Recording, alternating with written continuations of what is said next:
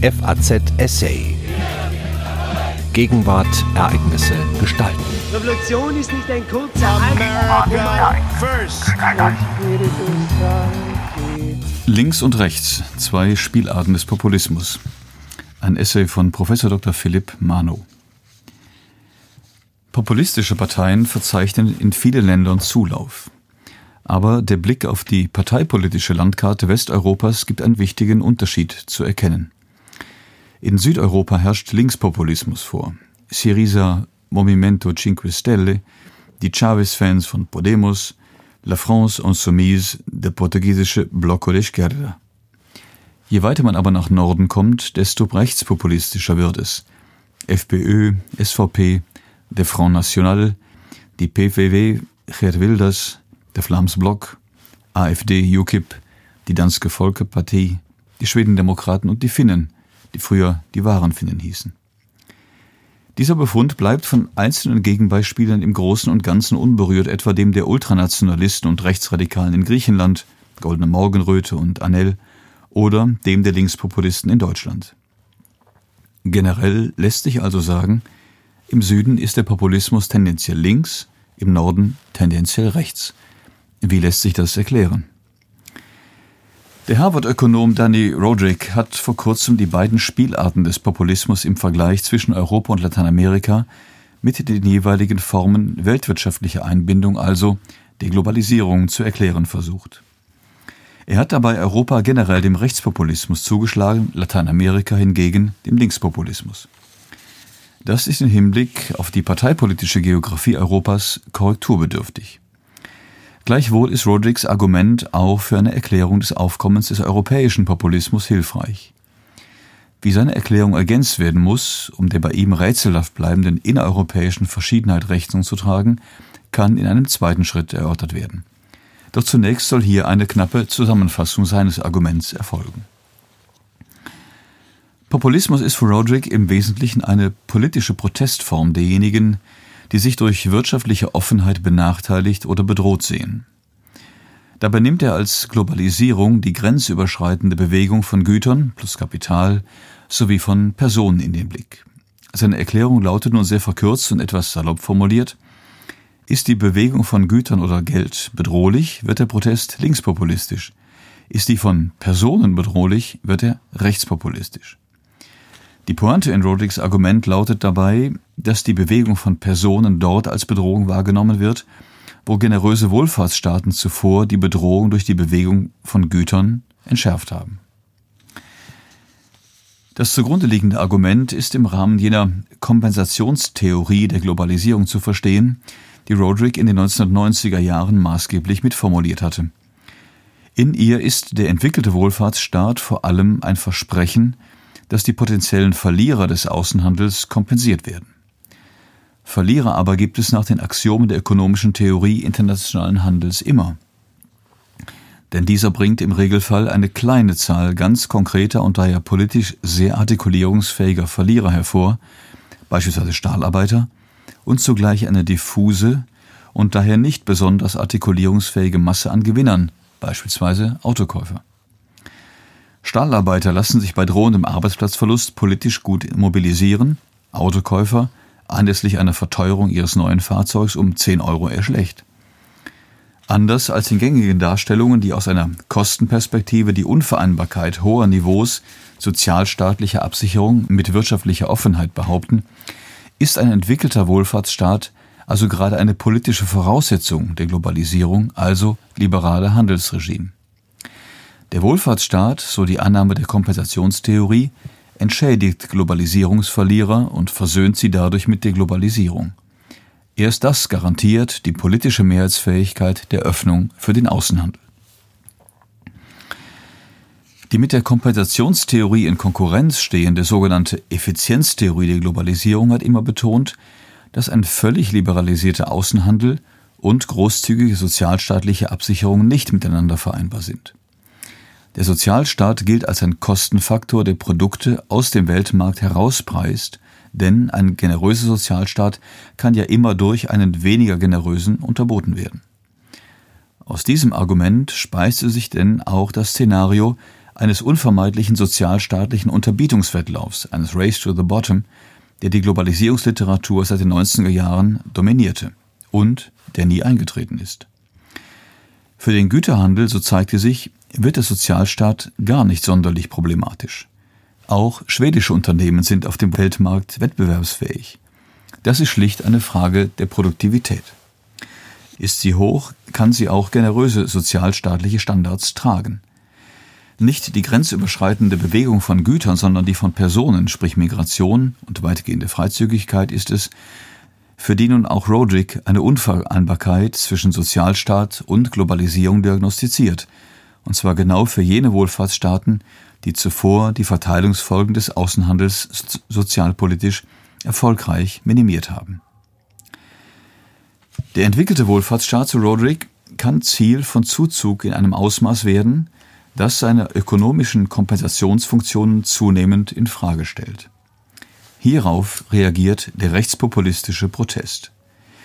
Die populistischen Parteien des Nordens wollen den Personenverkehr beschränken, nicht aber den Güterverkehr. Sie sind im Gegensatz zu ihren südeuropäischen Schwesterparteien nicht protektionistisch, aber dafür wohlfahrtsstaatschauvistisch. Ihre Programmatik lautet Umverteilung ja, und die darf ruhig großzügig ausfallen, aber bitte nur für Inländer. Damit bieten die rechtspopulistischen Parteien einen durchaus neuen programmatischen Mix, nämlich die Kombination aus einer sozialkulturell rechten Position, Grenzen zu, Islam- und EU-Kritik, ein Schuss Polemik gegen Genderwahn und so weiter, mit einer sozioökonomisch linken Position pro Umverteilung. Dass dieses Produkt für einen Teil der Bürger durchaus attraktiv ist, lässt sich geradezu idealtypisch an dem rasanten programmatischen Wandel der AfD verfolgen. Ursprünglich, im Kontext der Euro-Krise, trat die Alternative für Deutschland als eine ordoliberal eingefärbte Professorenpartei an. Inzwischen fordert sie sogar die teilweise Rückabwicklung der Agenda-Reformen. Ähnliches lässt sich in Frankreich beobachten. Als der konservative Kandidat François Fillon im Präsidentschaftswahlkampf 2017 eine umfassende Reform des französischen Wohlfahrtsstaates als radikalisierte Version der deutschen Agenda 2010 in Aussicht stellte, war es der Front National, der ihn als erster im Namen der Verteidigung der Acquis sociaux heftig attackierte. Der Linkspopulismus hingegen, so Roderick, floriert dort, wo entweder massive Migrationsbewegungen aufgrund geringer Einkommensunterschiede gar nicht erst entstehen oder wo Migranten systematische Zugangsrechte zu großzügigen Sozialleistungen erst gar nicht erwerben, sei es, weil es solche Leistungen nicht gibt, sei es, weil der Wohlfahrtsstaat nicht universell, sondern partikularistisch verfasst ist. Der südamerikanische Linkspopulismus verhält sich damit spiegelbildlich zum europäischen Rechtspopulismus. Zum einen ist das Ausmaß der Binnenmigration in Südamerika geringer, weil das Wohlstandsgefälle zwischen den südamerikanischen Staaten deutlich geringer ausfällt als innerhalb Europas. Im Vergleich mit dem Einkommensgefälle zwischen Europa und den Hauptgebieten außereuropäischer Zuwanderung verblasst es völlig. Im Jahr 2016 schwankte das Pro-Kopf-Bruttosozialprodukt zwischen den südamerikanischen Ländern nach Daten der Weltbank durchschnittlich um etwa 5000 internationale Dollar nach Kaufkraftparitäten, innerhalb Europas hingegen um durchschnittlich 13.400 Dollar. Völlig andere Größenordnungen werden relevant, wenn man den Blick über Europa hinauslenkt. Die Differenz beispielsweise zwischen Ghana, Äthiopien oder Afghanistan und Deutschland betrug 2016 bereits 45.000 Dollar. Und diese Zahlen stehen für völlig unterschiedliche Migrationsanreize. Hinzu kommt aber zum Zweiten, dass der südamerikanische Wohlfahrtsstaat geringer ausgebaut ist. Schutzfunktionen bietet er nur für wenige hochprivilegierte Beschäftigtengruppen, für die sogenannten Arbeitsmarkt-Insider. Auswanderung ist daher vor allem Migration in einen überwiegend informellen Arbeitsmarkt, nicht aber in einen Wohlfahrtsstaat. Dem entspricht ein Wirtschaftsmodell, das gerade nicht internationale Wettbewerbsfähigkeit mit großzügigen heimischen Kompensationsversprechen verbindet. Historisch stützte es sich vielmehr vornehmlich auf den Export von Bodenschätzen und landwirtschaftlichen Produkten. Der gering entwickelte Industriesektor produzierte hauptsächlich für die Binnennachfrage.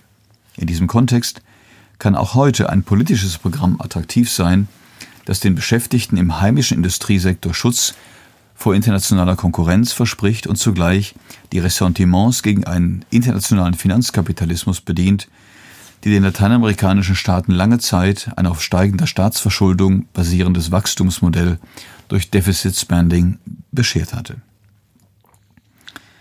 Dieses Wachstumsmodell fand seine Grenze stets darin, dass die Kreditwürdigkeit der Staaten irgendwann erschöpft war. Die Erfahrungen mit dem harten Austeritätsregime, das der Internationale Währungsfonds den hochverschuldeten Ländern der Region nach dem Ausbruch der südamerikanischen Finanzkrise in den 80er Jahren verordnet hatte, oder auch mit dem Preisverfall auf den Rohstoffmärkten nach 2008, der dieses Wachstumsmodell unterminiert, all das trug zur Wahrnehmung bei, dass ausländische Firmen, ausländisches Kapital und der Weltmarkt den Interessen der Durchschnittsbevölkerung im Wesentlichen feindlich gegenüberstehen. In einem solchen ökonomischen Kontext artikuliert sich der politische Protest gegen die Globalisierung links. In den Vereinigten Staaten hingegen hat ein residualer Wohlfahrtsstaat sein Kompensationsversprechen gegenüber den gegenwärtigen wie prospektiven Globalisierungsverlierern nicht einzulösen vermocht. Gleichzeitig hat sich die Wohlstandsillusion des Credit Card Capitalism auf der Basis ewig steigender Immobilienpreise im Zuge der Finanzkrise für die untere Mittelschicht in hohe Privatschulden aufgelöst. Weil aber das enorme Einkommensgefälle zwischen Nord- und Südamerika die Migration trotzdem befeuert, hat die Trump-Administration beides im Programm. Protektionismus und Migrationsstopp. Build that wall. Der Bewegung sowohl von Gütern als auch von Personen sollen Grenzen gesetzt werden, während ein Konjunkturprogramm, das auf eine massive Steigerung der öffentlichen Ausgaben setzt, das Einkommensgefälle verringern soll. Vielleicht ist es diese Mixtur aus links und rechts, die die Demokraten bis heute so nachhaltig irritiert und eine Einordnung der Präsidentschaft Trumps bislang erschwert. Die naheliegende Option, das Vorgehen Trumps als vollkommen erratisches Handeln eines politischen Kindkopfs abzutun, könnte sich bei der nächsten Wahl bitter rächen. Aus der Sicht des Milieus, das Trump bedient und das die Demokraten früher mal als ihr eigenes betrachteten, ist sein Programm relativ konsistent. Steve Bannons Vision einer langwährenden politischen Hegemonie der Republikaner, wenn man erstmal die weiße und dann vielleicht auch die naturalisierte hispanische Arbeiterschaft an die Partei gebunden habe, ist zumindest nicht völlig abwegig. Diese knappe Skizze eines politökonomischen Erklärungsmodells für die offensichtlichen Unterschiede in den parteipolitischen Antworten auf die Probleme, die aus zunehmender wirtschaftlicher Verflechtung resultieren, bietet uns nun auch den Ansatzpunkt dafür, das europäische Nord-Süd-Muster in der Verteilung des links- und rechtspopulistischen Protests zu erklären.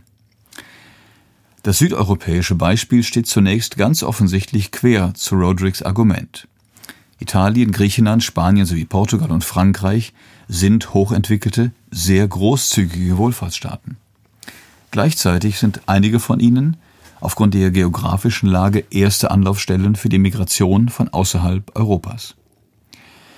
Nach der Social Expenditure Database der OECD beanspruchten die Sozialausgaben Italiens im Jahr 2016 28,9 Prozent des Bruttoinlandsproduktes, die von Griechenland 27 Prozent. Zum Vergleich, in Schweden waren es 27,1 Prozent, in Deutschland 25,3. Aber warum gibt es dann keinen nennenswerten rechtspopulistischen Protest im Süden, wenn wir für den Moment vom Front National absehen? Eine naheliegende Antwort könnte lauten, dass der linkspopulistische Protest eine Erbschaft des einst starken kommunistischen Milieus in Südeuropa ist. Das ist, was die Wählersoziologie anbetrifft, sicherlich in großem Maße zutreffend. Aber damit würde die Frage nur weitergereicht. Warum war die radikale Linke, insbesondere in Form kommunistischer Parteien, insbesondere im Süden immer so stark? Das wiederum ist eine längere Geschichte, die bei Roderick nicht vorkommt, denn sie hat wenig mit Ökonomie, aber viel mit Religion zu tun. In aller gebotenen Kürze. Im Kampf mit dem Ancien Regime im 19. und 20. Jahrhundert sah sich die republikanische Linke in Südeuropa konfrontiert mit einer reaktionären Phalanx aus Royalisten, katholischer Kirche und einer zumeist regimetreuen Armee. Die katholische Kirche organisierte dabei auch die fromme, zumeist leseunkundige Landbevölkerung, so dass sich die zahlenmäßig eher kleine Arbeiterschaft und das liberale Bürgertum weitgehend isoliert sahen. Der politische Katholizismus war in Südeuropa so reaktionär, weil er dort im Zuge der Gegenreformation sein konfessionelles Monopol im Verbund mit den jeweiligen Herrscherhäusern erfolgreich verteidigt hatte. Die mit der Französischen Revolution eingeleitete Moderne mit ihrem Angriff auf die Religion hatte er wohl zu Recht als existenzielle Bedrohung wahrgenommen.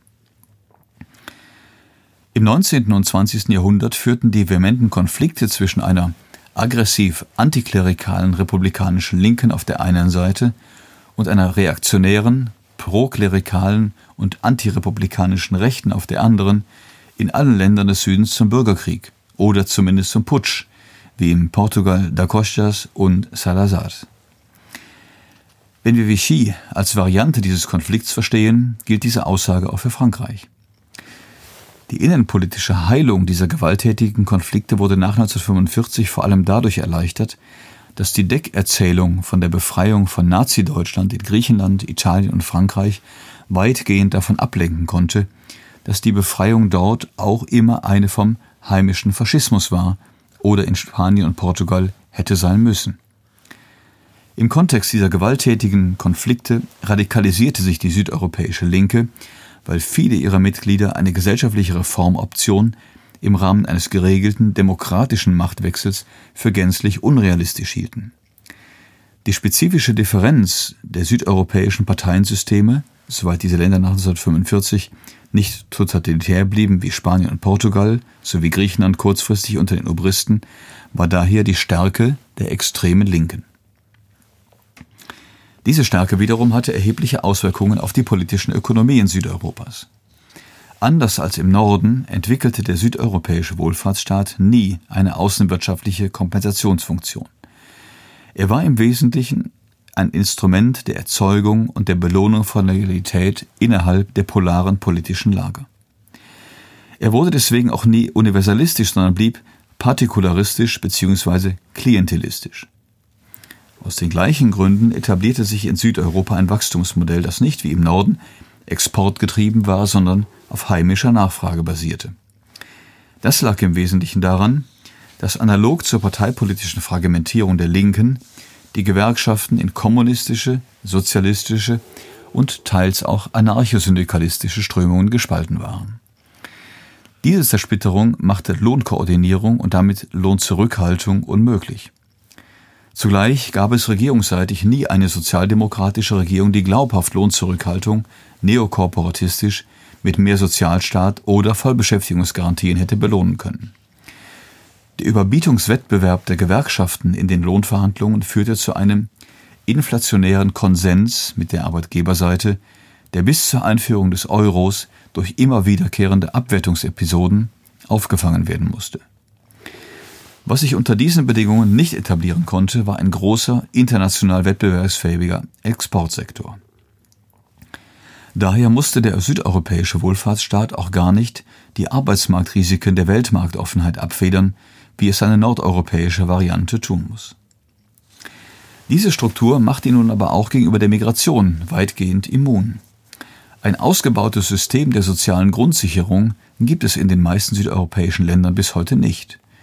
Die hochregulierten Arbeitsmärkte, die von radikalen Gewerkschaften aggressiv verteidigt werden, haben in der Ausweichreaktion einen großen informellen Sektor entstehen lassen, in dem die Migranten relativ schnell Beschäftigung finden, bei schlechter Bezahlung und weitgehend ohne sozialen Schutz. Generöse Sozialleistungen sind im Gegensatz dazu an Insider-Beschäftigungsverhältnisse gebunden, zu denen Migranten keinen Zugang haben. Das erklärt nun auch die Ausnahme Front National. Der französische Wohlfahrtsstaat ist deutlich universalistischer. Ganz ähnlich wie in Lateinamerika basiert das südeuropäische Wachstumsmodell auf heimischer Nachfrage. Die lässt sich durch Staatsaufgaben, das heißt auch Staatsschulden, stimulieren oder durch einen auf privater Verschuldung basierenden Immobilienboom. Die vorläufige Grenze dieses Modells unter den Bedingungen einer gemeinsamen Währung ist durch die Eurokrise markiert. Was den lateinamerikanischen Linkspopulisten der IWF ist, war ihren südeuropäischen Gesinnungsgenossen die Troika. Jetzt sind es die Institutionen. Das Ganze erfährt auch noch eine kulturelle Verstärkung, weil die Tradition des Antifaschismus, auf die sich dieses Milieu bis heute beruft, nun abermals gegen Deutschland gerichtet werden kann. dann malt man eben mit Eddingsstiften aus deutscher Herstellung auf jedes Merkel- und Schäuble-Foto ein Hitlerbärtchen. Nun lässt sich auch die Dynamik erklären, die dieser Konflikt durch seine europäische Dimension erhält.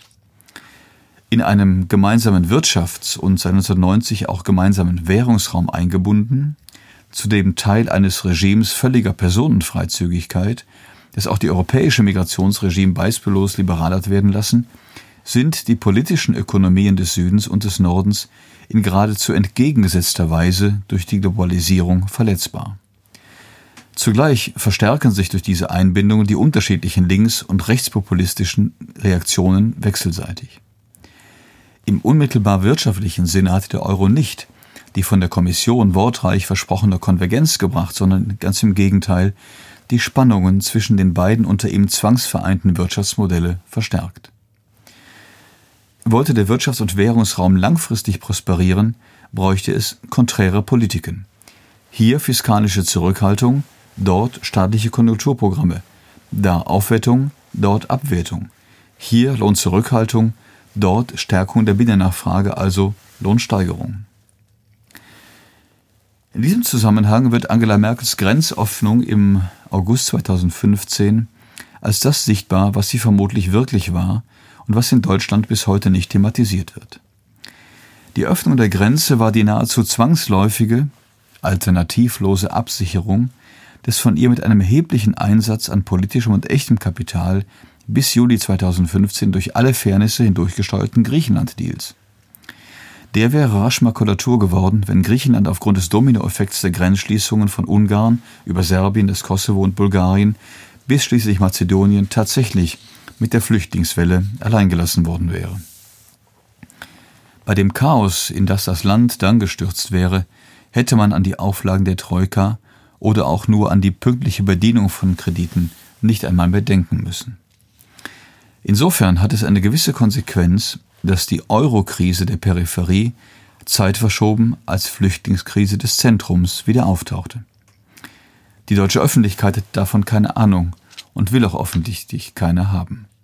Hierzulande herrschen stattdessen entweder völlig kitschige Vorstellungen von Merkels Mutter Theresa Moment vor oder abstruse Remplacement-Theorien. Aber einem Akteur wie dem griechischen Ministerpräsidenten Alexis Tsipras scheint dieser Zusammenhang durchaus bewusst zu sein und somit auch klar, dass wir damit irgendwie quitt sind.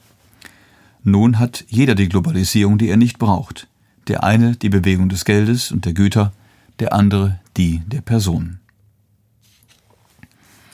Es bleiben die konträren wirtschaftlichen Interessen, weshalb es wenig überraschend ist, dass auch politisch die Fliehkräfte durch wechselseitige Verstärkung zunehmen. Im Süden wird der Norden für die Austerität verantwortlich gemacht, unter der die Krisenländer leiden. Im Norden ist die Empörung groß, dass die No-Bailout-Versprechen offensichtlich eine Täuschung waren und dass dann auch noch Rettungspakte mit Nazi-Vergleichen vergolten werden.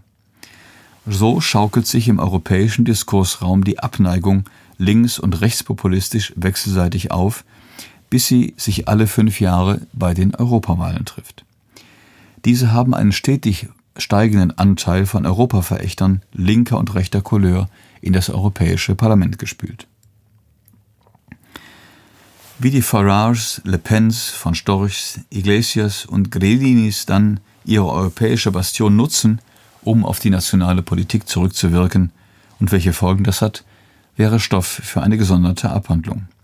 Ebenfalls kein Platz ist für eine nähere Schilderung, wie die osteuropäische Variante des Populismus ins Bild passt. Auch das ginge vermutlich nicht ohne eine Modifikation des Roderick-Arguments, denn die Osteuropäer sind ja keine Empfänger von Migration und wollen das auch partout nicht werden, sondern Entsender.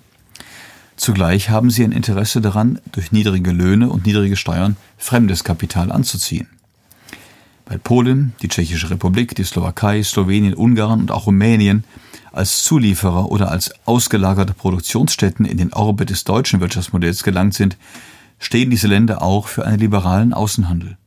Was auch immer genau daraus folgen mag, Linkspopulismus ist es zumindest nicht. Insgesamt zeigt aber der vergleichende Blick, dass die Erklärung für die links- versus rechtspopulistischen Reaktionen nicht in Varianten der Globalisierung zu suchen ist, sondern spezifischer in der unterschiedlichen Rolle, die der Wohlfahrtsstaat in verschiedenen Wachstums- oder Produktionsmodellen spielt. Entscheidend ist einerseits der Migrationsdruck, der sich aus Geografie und insbesondere Einkommen- und Lohndifferenz speist, noch entscheidender ist aber seine unterschiedliche wohlfahrtsstaatliche Verarbeitung. Links und rechts, zwei Spielarten des Populismus. Sie hörten einen Essay von Professor Philipp Mano. Er lehrt vergleichende politische Ökonomie an der Universität Bremen. FAZ Essay. Gegenwart, Ereignisse gestalten.